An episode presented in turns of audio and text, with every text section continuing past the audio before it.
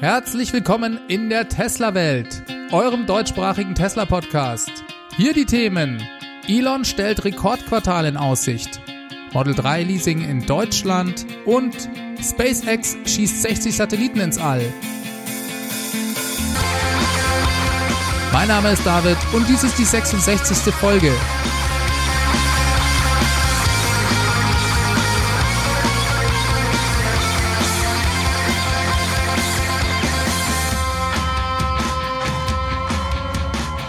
Ja, hallo und herzlich willkommen zurück in der Tesla-Welt.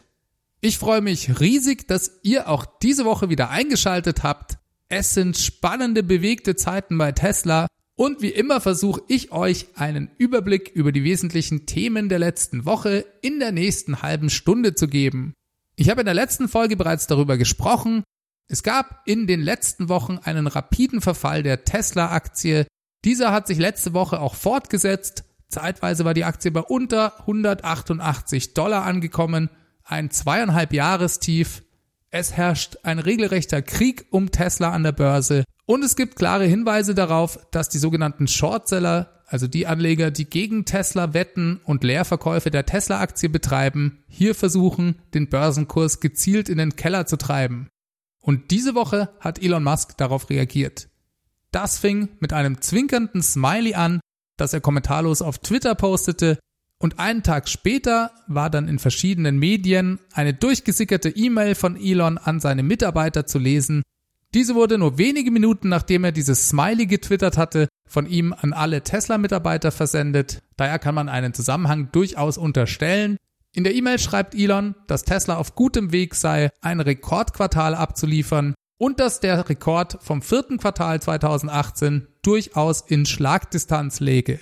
Er schrieb, Stand gestern haben wir über 50.000 neue Nettobestellungen in diesem Quartal erhalten. Mit Nettobestellungen meint er die Zahl an Bestellungen, bei denen die Stornierungen bereits rausgerechnet wurden. So wie es aussieht, so schrieb er weiter, habe man gute Chancen, den Rekord von 90.700 ausgelieferten Fahrzeugen vom vierten Quartal 2018 zu schlagen und damit einen neuen Allzeit-Auslieferungs- und Verkaufsrekord aufzustellen. Um das zu erreichen, müsse Tesla in den wenigen verbleibenden Wochen des Quartals einen dauerhaften Output von 1000 produzierten Model 3 pro Tag erreichen. Die meisten Bereiche der Model 3 Produktion seien bereits bei über 1000 Einheiten pro Tag und das seit mehreren Tagen in Folge. Die Gesamtproduktion läge in dieser Woche bisher bei ungefähr 900 Stück pro Tag. Es fehlen also lediglich 10%, um auf die notwendigen 1000 Stück pro Tag und damit auf 7000 Model 3 pro Woche zu kommen. Diese E-Mail hat er, wenn mich nicht alles täuscht, am Mittwochabend versendet. Das heißt, wenn er da von 900 Fahrzeugen pro Tag redet, geht es vermutlich in der Tat nur um die Durchschnittsproduktion der aktuellen Woche, also nur um die letzten drei Tage in dem Fall. An der Börse hat diese E-Mail zumindest den Abwärtstrend der Aktie gestoppt, viel mehr aber auch nicht. Die Börse scheint weiterhin extrem skeptisch zu sein, was Tesla angeht. Ich habe mir die Zahlen mal genauer angeschaut. Die positive Nachricht für mich ist hier, dass Tesla, wenn die Angaben in der E-Mail korrekt sind, nochmal einen deutlichen Sprung bei der Produktionsrate des Model 3 gemacht hat. Denn 900 Fahrzeuge pro Tag sind immerhin 6300 Fahrzeuge pro Woche und das ist bedeutend mehr als der Durchschnittswert in den letzten Quartalen. Im Q1 2019 hatte Tesla 62.950 Model 3 produziert. Das entspricht einer Durchschnittsproduktionsrate von, in Anführungszeichen, nur 4.842 Fahrzeugen pro Woche. Und das war der bisherige Rekord. Aber ist es denn überhaupt möglich, dass Tesla dieses Quartal über 90.700 Fahrzeuge kommt? Das war übrigens die Auslieferungszahl im Q4 2018, nicht die Produktionszahl. Produziert wurden damals 86.555 Fahrzeuge. Rechnen wir einfach mal nach. Ich möchte hier bewusst konservativ bleiben. Mir ist schon klar, dass sich Tesla über die Zeit langsam bei der Produktionsrate steigert, aber nehmen wir mal spaßeshalber an, dass Tesla sich im Vergleich zum Q1 überhaupt nicht verbessert hat. Und bis zu der E-Mail von Elon mit der Durchschnittsproduktionsrate vom Q1 2019 also mit 4.842 Fahrzeugen pro Woche weiter produziert hat. Dass sich die Rate gegenüber dem Q1 verschlechtert hat, davon will ich jetzt mal nicht ausgehen. Das war auch in keinem vorhergehenden Quartal so, Der wöchentliche Durchschnittsoutput ist immer gestiegen, sogar im Q1 2019. So, sieben Wochen sind bereits im Quartal vergangen. Das entspräche also einer Zahl von 33.894 produzierten Model 3 bis zum 19. Mai, wenn man diese Q1 Produktionsrate als Basis verwendet. Und nehmen wir mal weiter spaßeshalber an, dass es Tesla, wie von Elon in seiner Mail beschrieben, in dieser Woche auf spektakuläre Weise gelungen sei, die Produktionsrate schlagartig auf 900 Einheiten pro Tag anzuheben. Denn er schrieb ja, jetzt sind wir nachhaltig bei 900 Stück am Tag. Und um weiterhin konservativ zu bleiben, gehen wir mal davon aus, dass es Tesla nicht schafft, auf 1000 Stück pro Tag zu kommen, aber dafür den Rest dieses Quartals weiterhin 900 Fahrzeuge am Tag baut. Dann hätten Sie noch sechs Wochen Zeit. Bei 900 Stück am Tag kämen also nochmal 37.800 Fahrzeuge hinzu. Insgesamt hätte Tesla im zweiten Quartal damit 71.694 Model 3 gebaut. Sie müssten dementsprechend 14.861 Model S und X bauen, um an den Rekord von 86.555 produzierten Fahrzeugen vom Q4 2018 zu kommen.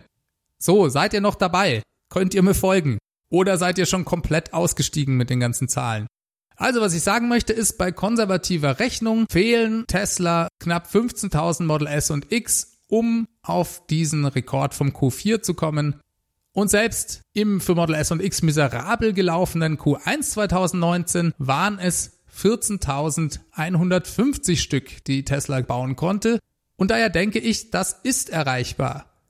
Infolge des Updates beim Antrieb von Model S und X ist durchaus davon auszugehen, dass die Nachfrage etwas angestiegen sein dürfte, auch wenn der ein oder andere potenzielle Model S oder X Käufer vielleicht noch zögert, da er doch noch auf ein weiteres Update etwas später im Jahr wartet. Aber na gut, Elon spricht ja auch davon, dass die Auslieferungszahl von 90.700 Fahrzeugen geschlagen werden könnte.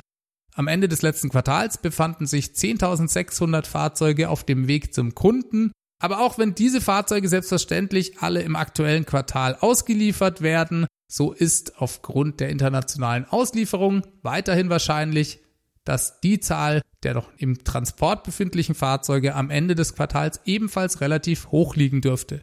Vielleicht ist sie sogar noch ein bisschen höher als im Q1, nachdem Tesla von den extremen Auslieferungssprints am Ende des Quartals ja Abstand nehmen wollte. Das heißt, um den Rekord zu schlagen, sollte Tesla mehr als 90.000 Fahrzeuge produzieren und auch das scheint mir durchaus realistisch. Meine Rechnung war ja bereits etwas konservativ. Wie es ausgeht, erfahren wir Anfang Juli. Elon konnte zumindest den Abwärtstrend der Aktie erstmal stoppen. Diese dümpelt seitdem bei so 190 Dollar umher Vielleicht hatte er sich da auch etwas mehr von erhofft.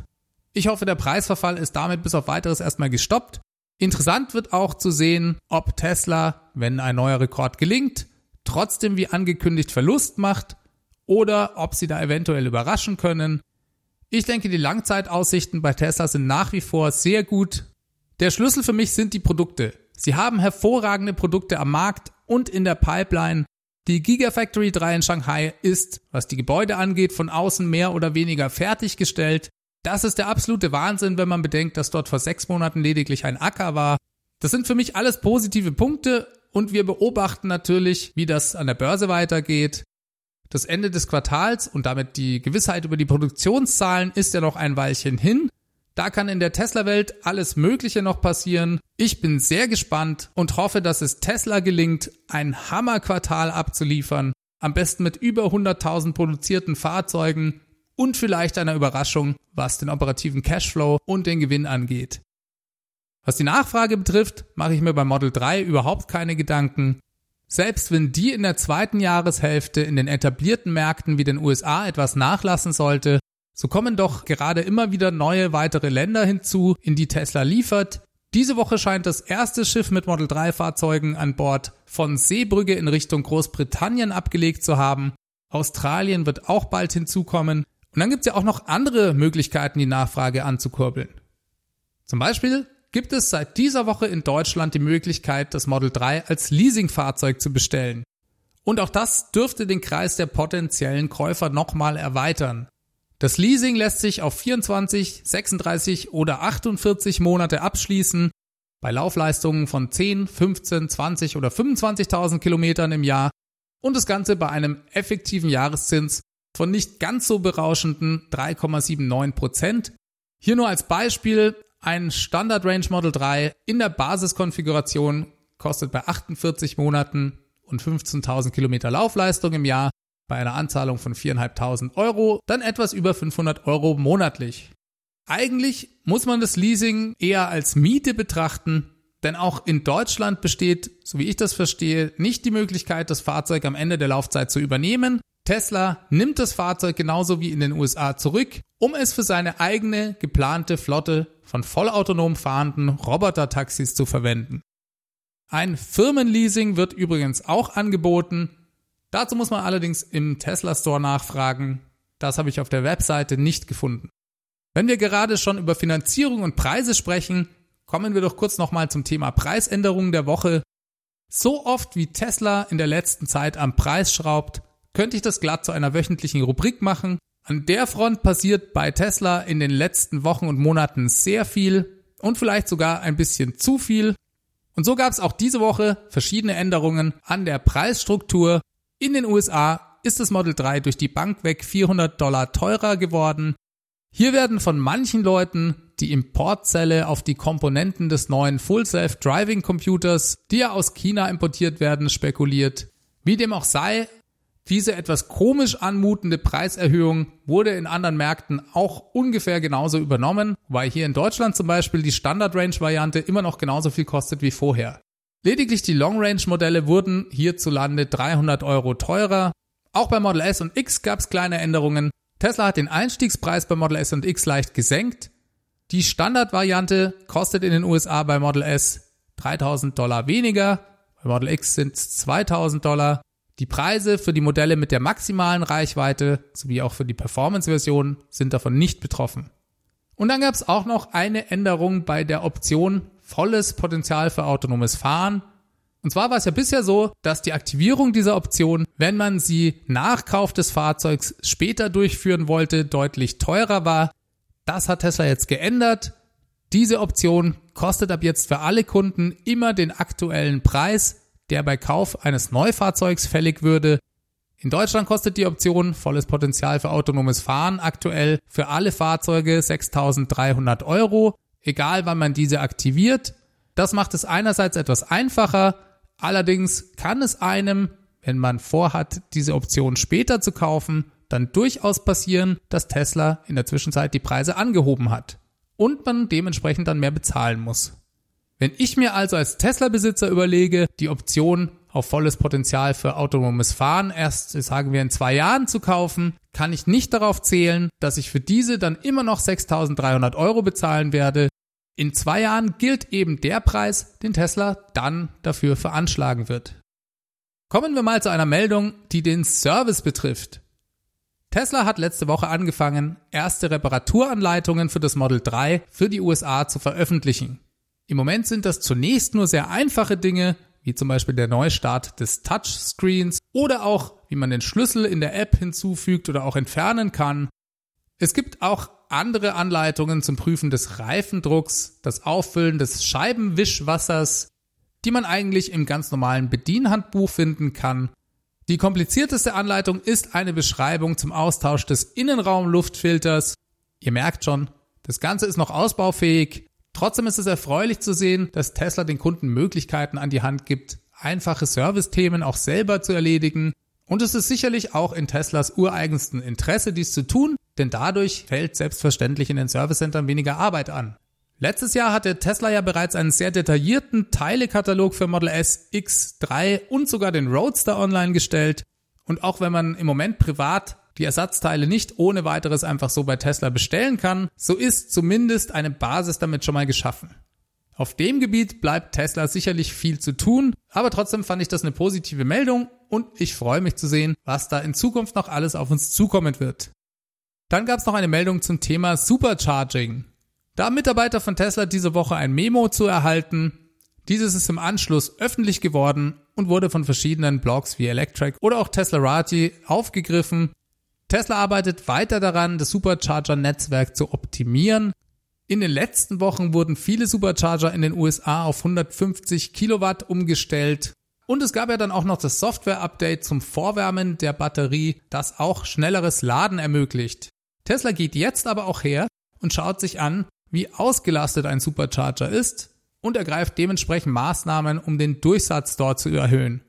In den USA wird bei einigen besonders hochfrequentierten Superchargern das Laden auf 80 Prozent limitiert, um so kürzere Standzeiten durchzusetzen und mehr Leuten zu ermöglichen, dort zu laden. Das betrifft im Moment nur die USA und da auch nur eine kleine Anzahl von Superchargern. Insgesamt sind 17 Prozent betroffen. Bei 8% kommt diese Limitierung rund um die Uhr zur Anwendung 9% betrifft das lediglich an Peakzeiten wie Feiertagen oder auch zu Ferienbeginn. Man verspreche sich dadurch zusammen mit den anderen kürzlich erfolgten Updates eine höhere Durchsatzrate von bis zu 34%. Tesla gibt Kunden allerdings ein Hintertürchen. Man kann das Ganze umgehen, wenn man Teslas Trip Planner im Fahrzeug verwendet und aus irgendeinem Grund wirklich auf 100% laden muss oder möchte. Ehrlich gesagt empfinde ich das nicht als große Einschränkung. Die meisten Leute laden sowieso nicht auf 100%, da die letzten 20% ja bekanntlicherweise am längsten dauern und viele das auch schon gar nicht tun, um ihre Batterie zu schonen.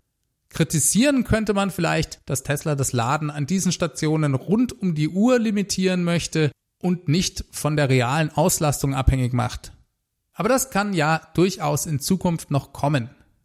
Wir schauen uns noch ein anderes Thema an, das diese Woche für Negativschlagzeilen gesorgt hat. Ihr erinnert euch vielleicht noch an Consumer Reports. Das ist das wichtigste Verbrauchermagazin in den USA, das bereits in der Vergangenheit mal positiv, mal negativ Testberichte zu Tesla-Fahrzeugen gebracht hat. Da gab es zum Beispiel den Testbericht zu dem langen Bremsweg beim Model 3. Das kam ja damals tatsächlich durch einen Softwarefehler im ABS der Fahrzeuge zustande und wurde von Tesla umgehend per Software-Update behoben.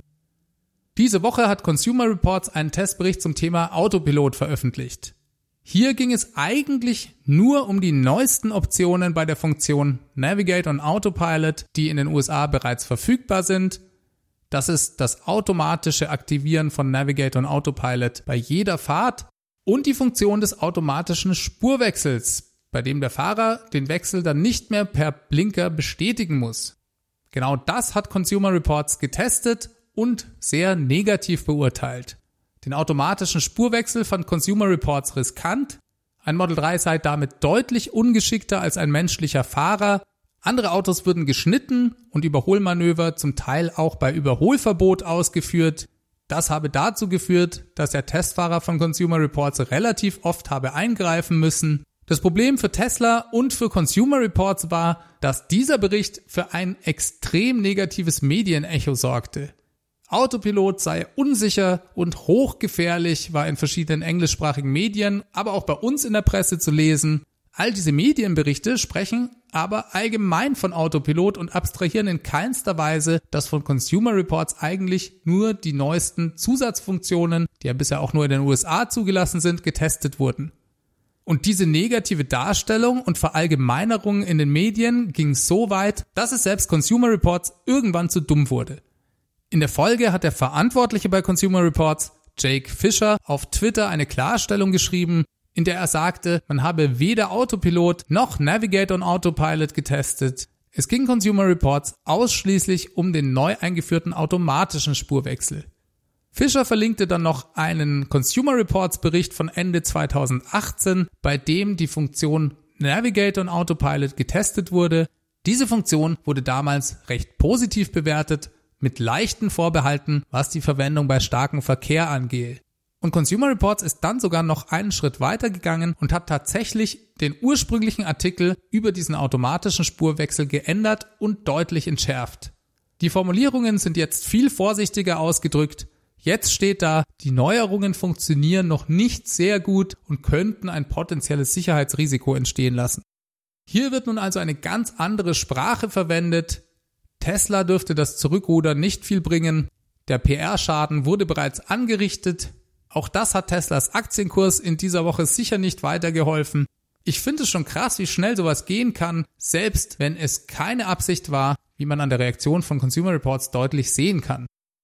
Was mich und viele andere Tesla-Fans an dem ursprünglichen Testbericht der automatischen Spurwechselfunktion gestört hat, war, dass Consumer Reports diese Funktion so dargestellt hat, als hätte man hier ein vollautonomes Fahrzeug vor sich, das nicht richtig funktionieren würde. Das ist ja nicht der Fall. Es handelt sich nach wie vor um ein Fahrassistenzsystem, das den Fahrer entlasten soll, aber jederzeit noch dessen volle Aufmerksamkeit erfordert. Und ja klar, wenn mein Fahrassistenzsystem ein anderes Auto schneiden möchte, dann muss ich als Verantwortlicher hinterm Steuer halt eingreifen. Das heißt aber nicht, dass es mich nicht in einer Vielzahl von anderen Fällen deutlich entlasten kann und Gefahr nur dann entsteht, wenn man nicht aufpasst. Da man aber per Definition bei Teslas Autopilot immer hundertprozentig aufpassen muss, ist es etwas, naja, sagen wir fragwürdig zu sagen, das System sei gefährlich, wenn man nicht aufpasse. Weil das sollte eigentlich eh klar sein. Naja, so viel erstmal zu diesem Thema. Dann wollte ich euch diese Woche noch von einer interessanten Zusammenkunft der europäischen Tesla Owners Clubs in den Niederlanden berichten. Und zwar fand diese Woche die European Leadership Conference in Tilburg und Eindhoven statt. Das ist ein Treffen der Repräsentanten der wichtigsten europäischen Tesla Owners Clubs. 15 Clubs aus 13 Ländern waren anwesend. Diese repräsentierten insgesamt mehr als 20.000 Tesla-Fahrer das Ganze wurde vom Tesla Owners Club in Belgien organisiert. Es gab ein abwechslungsreiches Programm mit unterschiedlichen Workshops, Vorträgen von unterschiedlichen Leuten bei Tesla und auch den einzelnen Clubs, die sich dort vorgestellt haben. Eine Werksführung in Tilburg bei Tesla gab es auch und gehostet wurde das ganze Event bei Tesla in den Niederlanden.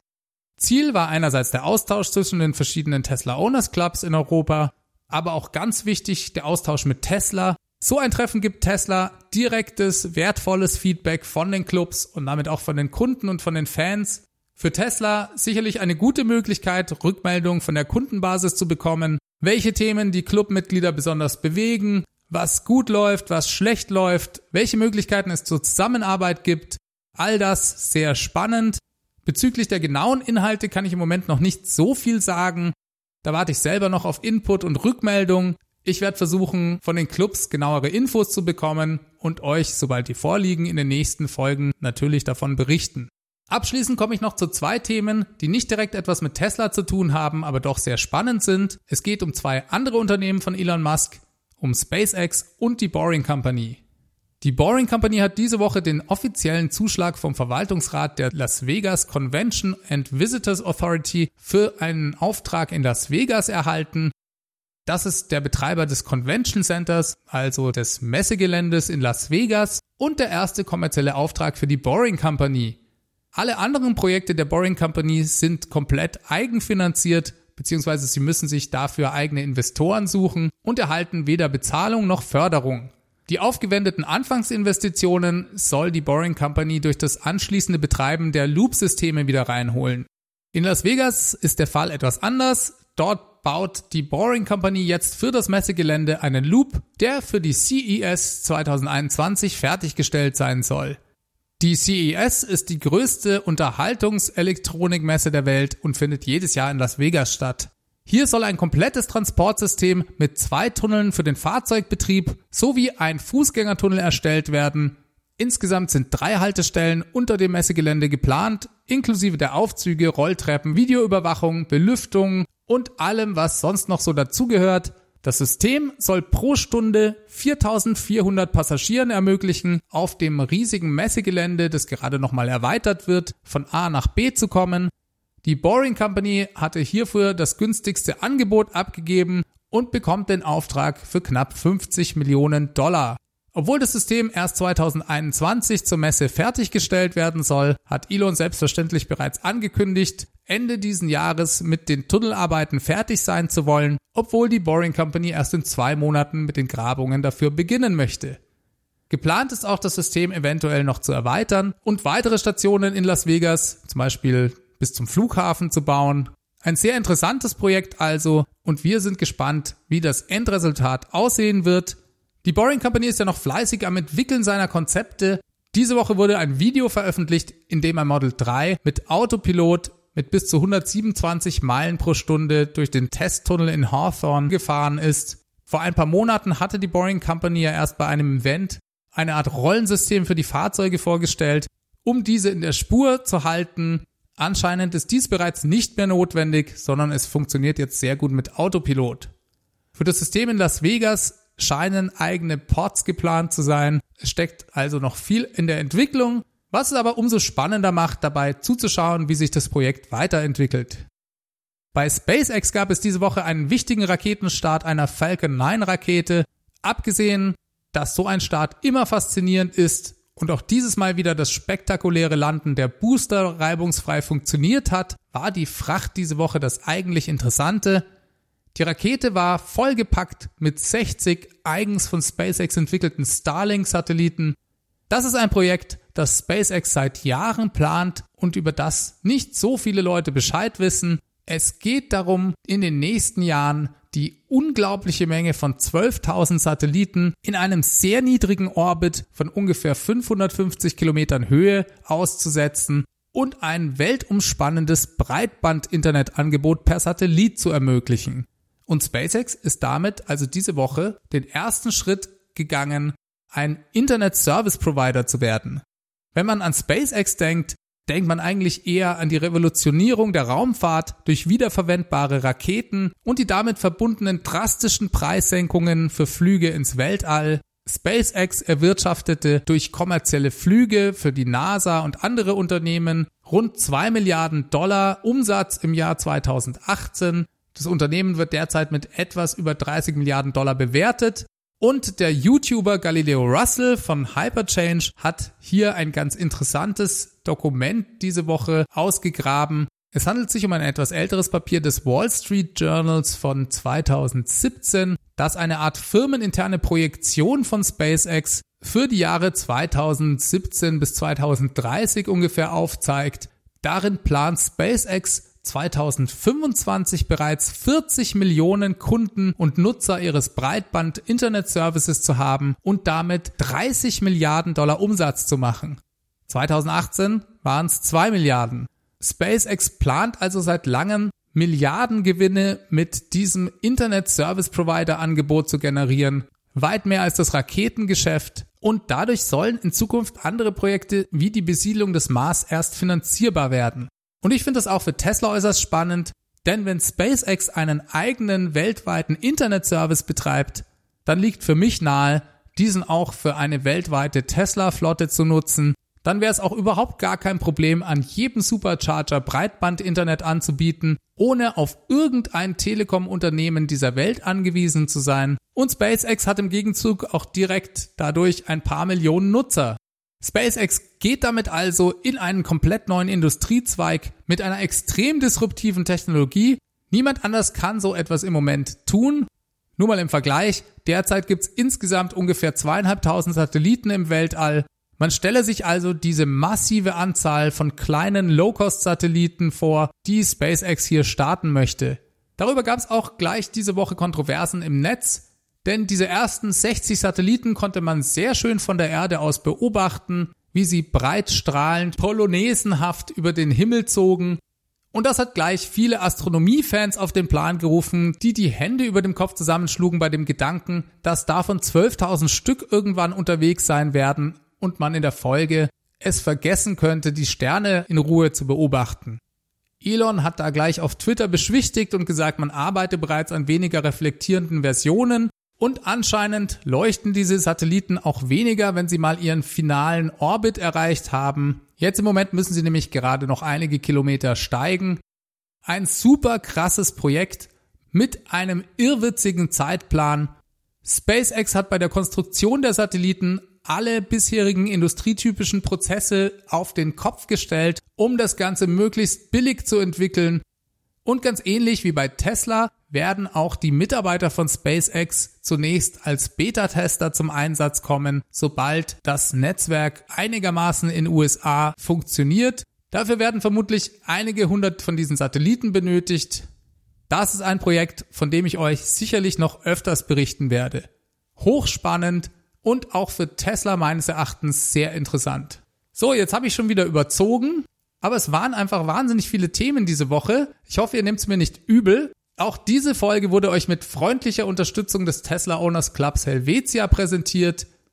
Und wie immer auch der Hinweis, dass ihr diesen Podcast monatlich unterstützen könnt. Über jeden, der diese Möglichkeiten nutzt und für wen das was ist, freue ich mich riesig. Ihr könnt euch das Ganze auf www.teslawelt.de mal angucken. Vielen Dank auch an alle, die das bereits tun. Alternativ könnt ihr mich auch unterstützen, indem ihr mir positive Rezensionen in eurer Podcast-App oder auf iTunes schreibt. Einfach ein, zwei Zeilen schreiben, das reicht schon und ich freue mich wirklich auch, das zu lesen. Das motiviert mich weiterzumachen und es fördert den Bekanntheitsgrad des Podcasts, da dieser bei iTunes dann höher gerankt wird. Wenn ihr mich kontaktieren wollt, schreibt mir eine E-Mail an feedback at teslawelt.de. Ihr könnt auch einen Audiokommentar mit eurem Handy aufnehmen und den per E-Mail schicken. Oder es gibt nach wie vor auch noch die Tesla Welt Hotline. Das ist die 0211 9763 2363. Da kann man mir auch eine Nachricht hinterlassen. Auf Twitter findet ihr mich at teslawelt. Ich wünsche euch eine ganz gute Woche. Macht es gut. Bis zum nächsten Mal. Ciao, ciao.